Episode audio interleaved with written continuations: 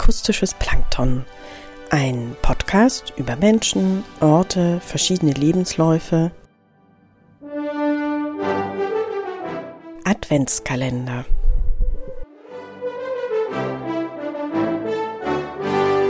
Vierundzwanzig neue und alte Briefe aus den vergangenen Jahren, fiktiv, biografisch, an 24 Schriftstellerinnen, geschrieben und gelesen von Theresa Art.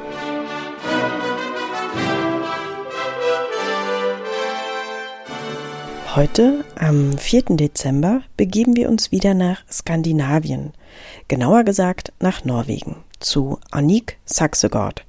Vielleicht einigen noch als Berthe Bratt ein Begriff.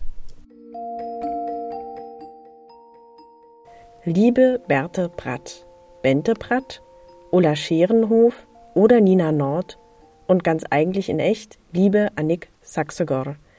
Wenn ich mir die Lebensläufe ihrer Vorgängerinnen ansehe, dann gibt es wieder einmal einige Parallelen, aber natürlich auch Unterschiede. Man könnte sie jetzt erst einmal ganz einfach in die Schublade der Autorinnen für Mädchenbücher stecken. Am 21. Mai 1905 wird Annik Saxegård in Stavanger in Norwegen geboren. 1990 stirbt sie in Kiel aber nicht, weil sie dort auf Urlaub war, sondern weil sie Ende der 1950er Jahre nach Deutschland zog und einen Großteil ihrer Bücher hier veröffentlichte. Die Verbindung nach Deutschland kam zum einen auch durch ihre Mutter, die in Deutschland Musik studiert hatte. Ihr Vater war Ingenieur und Jurist und lässt sich in ihren späteren Büchern in der Rolle des männlichen Protagonisten oft wiederfinden. 1925 absolvierte Saxegård ihr Abitur in Oslo. Sie wollte Schauspielerin werden und bekam unter anderem sogar eine Rolle in einem Stummfilm, gab jedoch die Schauspielerei nach einem Jahr wieder auf.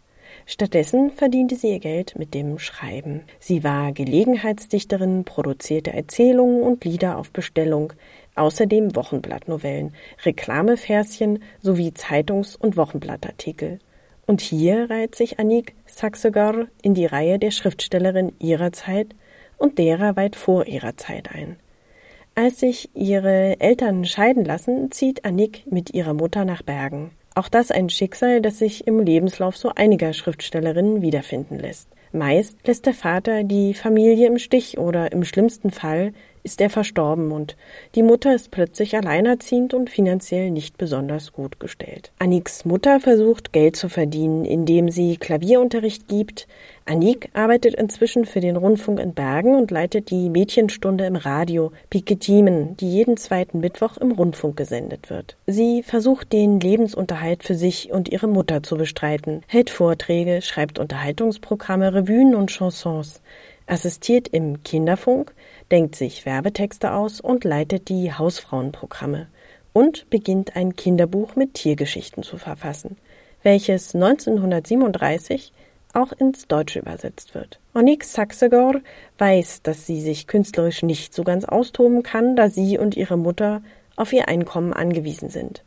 Sie bezeichnet sich selbst als einen literarischen Lohnarbeiter und kann am Ende ihres Lebens tatsächlich auf beinahe 80 veröffentlichte Bücher blicken. Über die Hälfte ihrer Bücher erscheint seit den 1950er Jahren in Deutschland. Und bis weit in die 1980er Jahre ist Bertha Bratt, wie ihr vom Verlag verpasstes Autorinnenpseudonym lautet, eine der beliebtesten Mädchenbuchschriftstellerinnen in Deutschland mit einer Gesamtauflage von über fünf Millionen Büchern. Annik Saxagar heiratet zweimal. Ihr Mann Christian Joachim Mohn war Elektroingenieur und 29 Jahre älter als Annik. Er arbeitete für die Waggon Union Berlin, er etablierte die Berliner Straßenbahn in Oslo und ging später nach New York, um für Westinghouse zu arbeiten. 1912 kam er zurück nach Bergen, wo er 1942 auch in Pension ging. Bereits Während des Zweiten Weltkriegs knüpft Annik Saxegård zu einer deutschen Ärztin aus Kiel Kontakt. Als eine der ersten Journalisten erhält Saxegård nach dem Krieg eine Einreiseerlaubnis und berichtet über die Kieler Kinderärztin, die mitten in den Kriegsruinen der Stadt praktiziert. Es entsteht eine Freundschaft zwischen den beiden Frauen. Annik fährt oft nach Kiel und einige Jahre nach dem Tod ihres Mannes zieht sie 1958 endgültig nach Deutschland und bildet mit ihrer deutschen Freundin eine Wohngemeinschaft.